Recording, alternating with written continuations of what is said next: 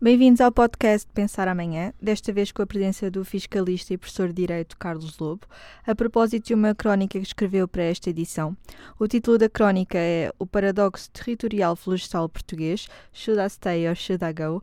Muito obrigada por ter aceitado o nosso convite. Uh, para quem ainda não leu a crónica, o título é bastante sugestivo. Uh, de que paradoxo é que estamos a falar relativamente às florestas nacionais? Estamos a falar em diversos paradoxos, não é? Ou seja, nós temos um território uh, que é essencialmente não gerido.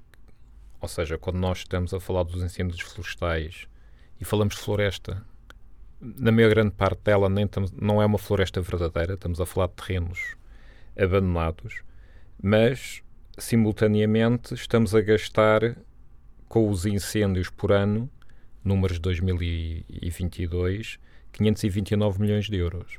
Ou seja, houve temos um quase. grande. Exatamente, houve um aumento muito significativo no, no valor de, de, combate relativamente a uma área que neste momento é uma área abandonada, quer a nível produtivo, quer a nível da conservação, porque se calhar não, porque não estamos a falar sequer em floresta com valor, com valor ambiental.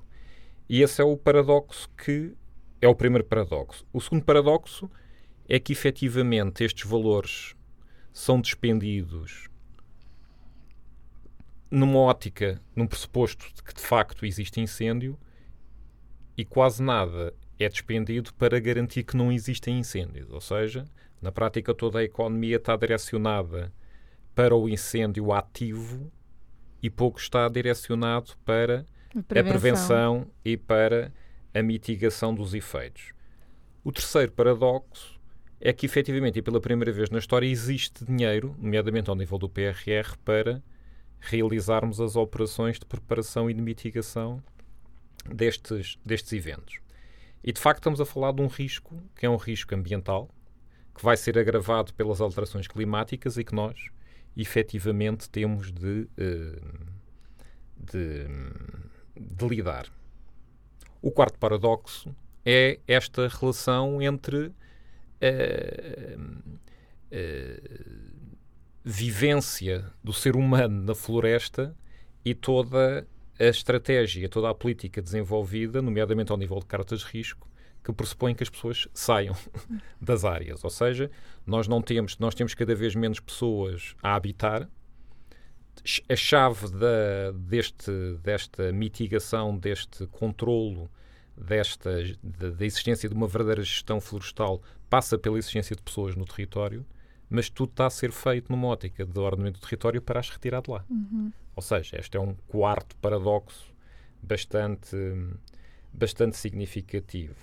Um quinto paradoxo tem a ver com a questão da, da política de gestão territorial e com a razão pela qual isto está a acontecer.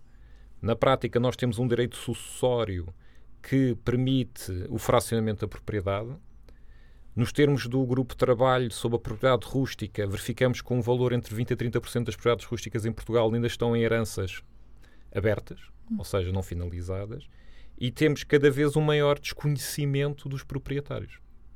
E nessa medida nós não conseguimos efetivamente desenvolver essa estratégia, não é? Um outro paradoxo, não é? Nós estamos a falar de políticas de desenvolvimento territorial e de proteção florestal, mas não conhecemos quem é que são os proprietários. Uhum. Ou seja, não temos um cadastro territorial concretizado. De acordo com o que diz na crónica, há 10 milhões de propriedades por registrar. Exatamente, ou seja, se nós formos avaliar, o BUP está a fazer um trabalho, de facto, uh, significativo neste, na, na, na identificação, mas ainda faltam mais de 10 milhões de prédios rústicos por identificar. Ou seja, esse é o valor que efetivamente é necessário e que basicamente não são identificados porque os proprietários não querem saber disso. Uhum. E isso é algo que temos de, uh, de, de, inverter os incentivos. Ou seja, o, o, o, a preocupação mínima de um proprietário é identificar o seu prédio no cadastro. Se ele não o identifica, não está a cumprir os mínimos olímpicos que garantam ou que lhe que lhe justifiquem uma proteção dessa propriedade. Ainda mais quando a sua propriedade abandonada está a gerar riscos às propriedades vizinhas. Porque o facto de nós termos uma propriedade abandonada com a capacidade e com a geração de biomassa que é feita, não é? transforma-se numa. E com as alterações climáticas, como nós vemos, nós temos uma bomba atómica relógio no território a cada. De antes eram 11 anos, 9, 7, ou seja, porque os ciclos de grandes incêndios está a encurtar, tomando em consideração as, as adaptações climáticas. E é por isso que defende aqui uma ação pública mais É. autoritária. Exatamente. Porquê? Porque nós temos estado a desenvolver o processo das AIGPs, das Áreas Integradas de Gestão da Paisagem, das OIGPs e das Zonas de Intervenção Florestal, as IVs, pressupondo sempre um princípio de acordo e de cooperativismo entre os proprietários. Só que isso implica que os proprietários estejam presentes. Se o proprietário não for presente ou for desconhecido, eu não posso pô-lo a cooperar com os seus, com os seus vizinhos. E nessa medida, temos estado a detectar nas diversas AIGPs que, se- que é muito difícil de ultrapassar, mesmo em termos de identificação do território, quando ele é fragmentado, um valor, se nós conseguirmos identificar 40% das propriedades dos proprietários, já é um milagre em termos de esforço, não é? A- Se for verdadeiramente uma, uma, uma área integrada, uma área florestal, com uma série de áreas periurbanas a aldeias, não é? Por exemplo, é, é quase impossível identificar, dado o fracionamento da propriedade. E nessa medida, obviamente, que é necessário nós voltarmos um pouco ao regime eh, florestal. Eu não estou a dizer que seja uma nacionalização do solo, mas pelo menos um uso imperativo que permita que uma entidade, de acordo com um plano que é aprovado não por todos, mas autoritariamente, não é? Na ótica da Depois público, determine também- efetivamente qual é, qual é o uso e que se possa limpar o terreno. Ou seja, hoje em dia, até mesmo a escolha das, das, das varas, não é? Mesmo nos territórios com eucalipto abandonado, em que na prática nós vemos aquele, aquele, aquelas árvores com múltiplas. Não é? Aquilo é, é- é- é- não tem valor económico. Bastaria efetivamente haver ali uma seleção de varas para, o, árvore ter um valor económico e para ter alguma rentabilidade que permitisse, pelo menos no momento da- da- do seu corte, limpar o, o terreno de- das raízes para não haver uma nova geração, mas nem isso, não é? Se é permitido. Ou, ou seja, e isso é outra é outro paradoxo. Nós temos proprietários desconhecidos com territórios abandonados, mas ainda temos um sistema de direito que os protege totalmente, ainda que Mas aí não que- que os corremos o risco sociais de da sua- passar, ahm, de colidir aqui com o direito de propriedade. Não, é isso que eu estou a dizer. O direito de propriedade não é um direito santificado. Sim, absoluto. propriedade, eh, o, o direito de propriedade tem uma função social. Uhum. O facto é que se esta propriedade, posso dizer que há um direito. Eu é, posso dizer que o Estado deve garantir o direito de propriedade a quem tem a terra abandonada e gera um risco excessivo aos vizinhos, pelo facto de não cumprir os mínimos na, na, na- na- na sua, da sua conservação. Obviamente que também não existe rentabilidade, nem eu posso exigir que ele suporte os custos integrados da limpeza do seu território se, se os outros ao lado também não o fizerem, porque os custos são, são insuportáveis. Claro. Agora, se eu conseguir efetivamente eh, contratualizar a limpeza de todo uma, um monte ou toda uma área de 100 ou de 1000 hectares, fica muito mais barato. Do Uhum, que... fazer Agora, uma não posso, de escala, não é? é, exatamente, agora não posso é estar à espera de ter as autorizações de todos, porque ou eles não existem, ou então em heranças eh, abertas ou são desconhecidos. Ou seja, por isso é que é, este, eh, é esta pressuposta de um regime mais musculado, autoritário, para efetivamente ultrapassarmos estas barreiras que nós temos a, que estamos a assistir nas diversas AIGPs e nas IVs que pressupõem cooperação quando nós não conhecemos os cooperantes. Porque os problemas estão identificados. mas Então, estão identificados por, multi- eh, por diversos. Eu- só eu, nos últimos três anos, devo ter feito três estudos de larga escala a identificar diversos problemas eh, Mas nas diversas áreas, quer ao nível dos incêndios, dinheiro. quer ao nível da propriedade rústica, quer ao nível da parte fiscal, ou seja, da valorização da propriedade rústica, ou seja, o sistema Uhum. do, da- da- do cadastro, ou seja, dos modelos de cadastro, os, os problemas estão, muito, estão totalmente identificados. O que é preciso agora é ação. Uhum. Como refere, eh, estão em causa 85% do Da- da território território nacional.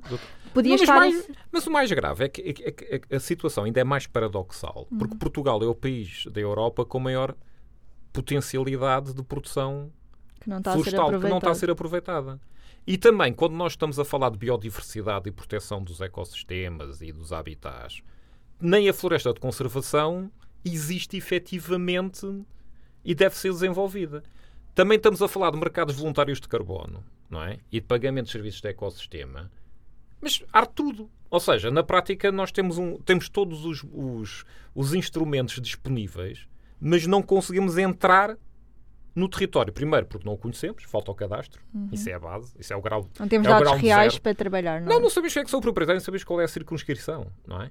E estamos muitas vezes mais preocupados com conflitos positivos, porque há um que, que de, no BUPI declara que aquele pedaço é de, de, terra é dele e o outro também. Eu não estou preocupado com os conflitos positivos, eu estou preocupado é com os conflitos negativos. Ou seja, se, eu, se há duas pessoas que dizem que aquele pedaço de terra é deles, eu posso interpelá-los para gerirem e havendo uh, litigância, o Estado serve de árbitro. Agora, quando eu tenho o, o, conflito negativo, não tenho ninguém, não o conheço. E o problema aqui são os conflitos negativos, ou seja, as áreas, os buracos negros do nosso território, que na prática se constituem realidades abandonadas e que têm que efetivamente ser, ser geridas. Senão, vamos ter ciclos cada vez mais curtos. 2017 já foi há, há sete anos, não é? O próximo, aquele, aquele território vai arder outra vez. Uhum. E, de uma e com uma, um grau de combustível presente no território muito mais intenso do que de 2017. Ou seja, isso é de facto preocupante. A única forma que nós temos de fazer isso é ir para o território.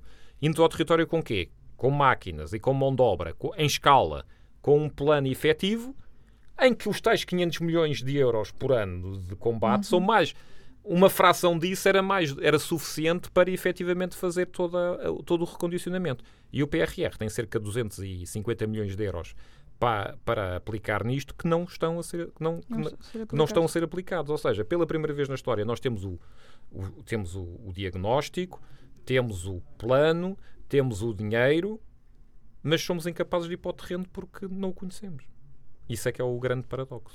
E, entretanto, estamos também a perder dinheiro, porque poderia estar a ser aproveitado este Estamos a perder valor económico. E postos de trabalho porque... que poderiam ser criados também. Não, sim, claro. Ou seja, isto são, são, dezenas de milhares de postos de trabalho que, que, que podem ser criados. que têm, não, é que não podem, é que devem ser criados para estas finalidades. Estamos a perder valor ambiental, porque na prática a floresta que nós temos não é uma floresta verdadeira nos termos ambientais dos mesmos. E, e aquela que temos queima-se, como a questão da Serra da, da, Estrela, do Parque Natural da uhum. Serra da Estrela, por falta também de, de, de meios financeiros de autossustentabilidade. E as pessoas cada vez abandonam mais o território desertificando. Ou seja, temos uma situação, estamos, estamos num ciclo vicioso e tínhamos todas as condições para ter um ciclo virtuoso. Porque nos termos dos índices de produtividade, o índice de Patterson, Portugal é o país da Europa com maior capacidade potencial de produção florestal e estamos a desaproveitar. E depois também pelo caminho diabolizamos as empresas que estão no terreno, não é?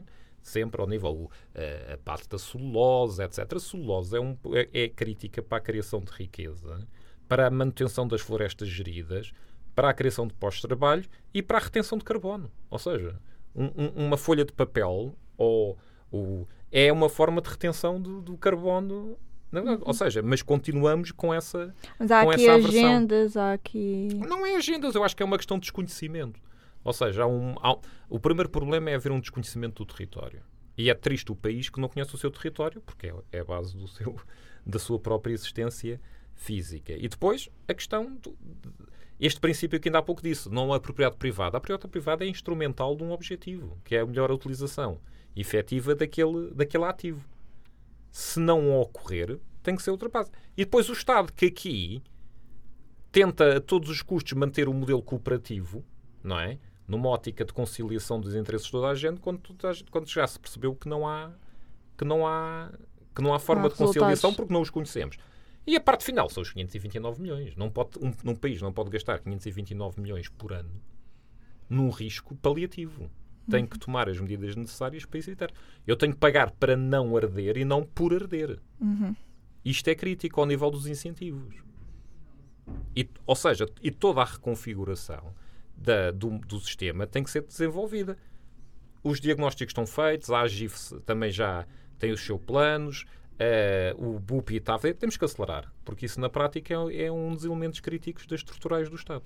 Ok, muito obrigada, Carlos. Eu convido também a ler a crónica, que terá muito mais uh, medidas a serem uh, discutidas. Pode ler a crónica em amanhã.pt.